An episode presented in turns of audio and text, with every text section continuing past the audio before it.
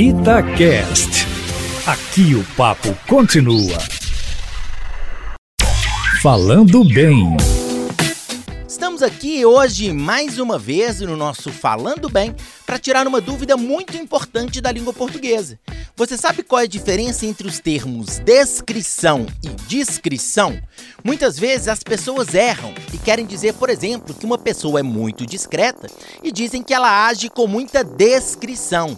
Não, pessoal, esse termo seria inadequado. Se uma pessoa é discreta, ela age com discrição. Descrição é só quando você está descrevendo algo ou enumerando características. Para mais dúvidas, entre em contato comigo lá no meu Instagram Aprendi com Papai e entre em contato também no meu canal do YouTube com o mesmo nome, Aprendi com Papai. Um abraço e tchau, tchau.